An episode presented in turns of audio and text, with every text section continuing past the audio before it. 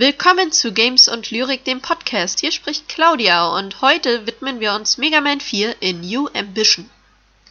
Der vierte Teil erschien unter dem Titel Rockman 4 Aratanaru Yabu. Im dritten Teil von Mega Man wurde Dr. Willy bereits das dritte Mal besiegt und ähm, in Monsteropolis herrscht inzwischen Frieden. Plötzlich fangen jedoch die Maschinen an, sich selbst zu zerstören. Sie laufen amok und legen die Stadt in Schutt und Asche. Für diese Zerstörungswelle ist Dr. Cossack verantwortlich. Dr. Light möchte natürlich Mega Man gleich wieder in den Kampf schicken, aber andere Entwickler und Doktoren in der Stadt sprechen sich dagegen aus. Dr. Light ist wütend und ähm, kreiert einfach widerspenstig wie er ist für Mega Man trotzdem eine neue und stärkere Waffe, mit der er ihn in den Kampf schickt. Das Intro von Mega Man 4 erzählt kurz die Vorgeschichte der Ereignisse. Du hast im Gegensatz zu den anderen Teilen nicht die Möglichkeit, den Schwierigkeitsgrad zu wählen. Es gibt wieder acht Endgegner, daran, äh, daran ähneln sich die Teile weiterhin, also da, das hat sich nicht verändert. Und in den, äh, wie in den vorigen Teilen hat jeder Endgegner spezielle Taktiken und Waffen, die er einsetzt. Die Level sind wieder auf den Charakter der Endgegner jeweils zugeschnitten und äh, Mega Man muss wieder mit Gegnern und Fallen klarkommen, bevor er dann dem Endgegner gegenübersteht. Er muss den Endgegner besiegen, enthält wieder seine neuen Waffen, mit denen er wiederum gegen andere Gegner kämpfen kann. Ähm, jeder Gegner hat seine Schwachstelle und äh, Mega Man nutzt das entsprechend ähm, mit den neuen Waffen aus, um die Gegner leichter zu besiegen. Die Waffen sind sehr abwechslungsreich und innovativ in diesem Teil kreiert worden. Und zur Unterstützung hat Mega Man wieder Rush, den Roboterhund, und den Mega Buster als Waffe, der sich aufladen lässt und eine hohe Durchschlagskraft besitzt. Dazu gibt es in den Leveln versteckt so ein paar ähm, Items, die du finden kannst. Ähm, du musst, um zu Dr. Cossack zu, äh, zu kommen, alle acht Endgegner besiegen.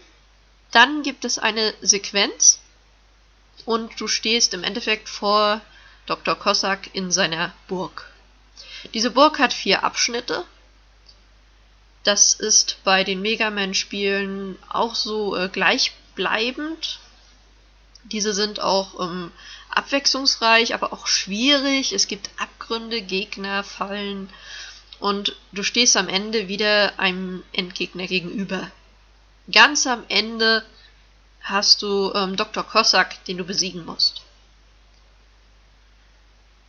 Du erfährst, dass die Tochter von Dr. Willy von Dr. Cossack entführt wurde und diese hat die Roboter in der Stadt umprogrammiert. Sie wurde von ihm gezwungen. Und ähm, im Endeffekt kommt es wieder so weit, du darfst dich auf den Weg zu Dr. Willi machen.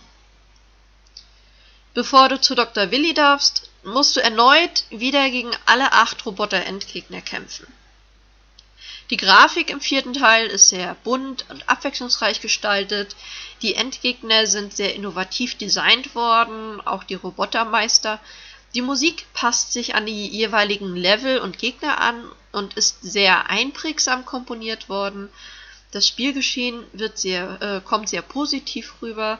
Das ist ähm, sehr schön. Und insgesamt ist Mega Man 4 sehr gut gemacht. Die Grafik ist hervorragend. Der Sound ist dynamisch, dem Level angepasst. Das Gameplay überzeugt.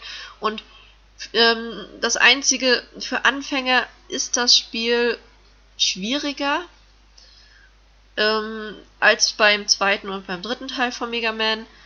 Es ist wieder ähm, ein höherer Schwierigkeitsgrad hier eingebaut worden. Aber es gibt ähm, ein Passwortsystem, wo du dann an bestimmten Stellen wieder einsteigen kannst, wenn du zwischendurch gestorben bist. Das war's für heute mit Games und Lyrik. Wir hören uns das nächste Mal wieder. Und man kann es sich schon denken, der fünfte Teil von Mega Man ist dann das Thema. Bis zum nächsten Mal, eure Claudi. Tschüss!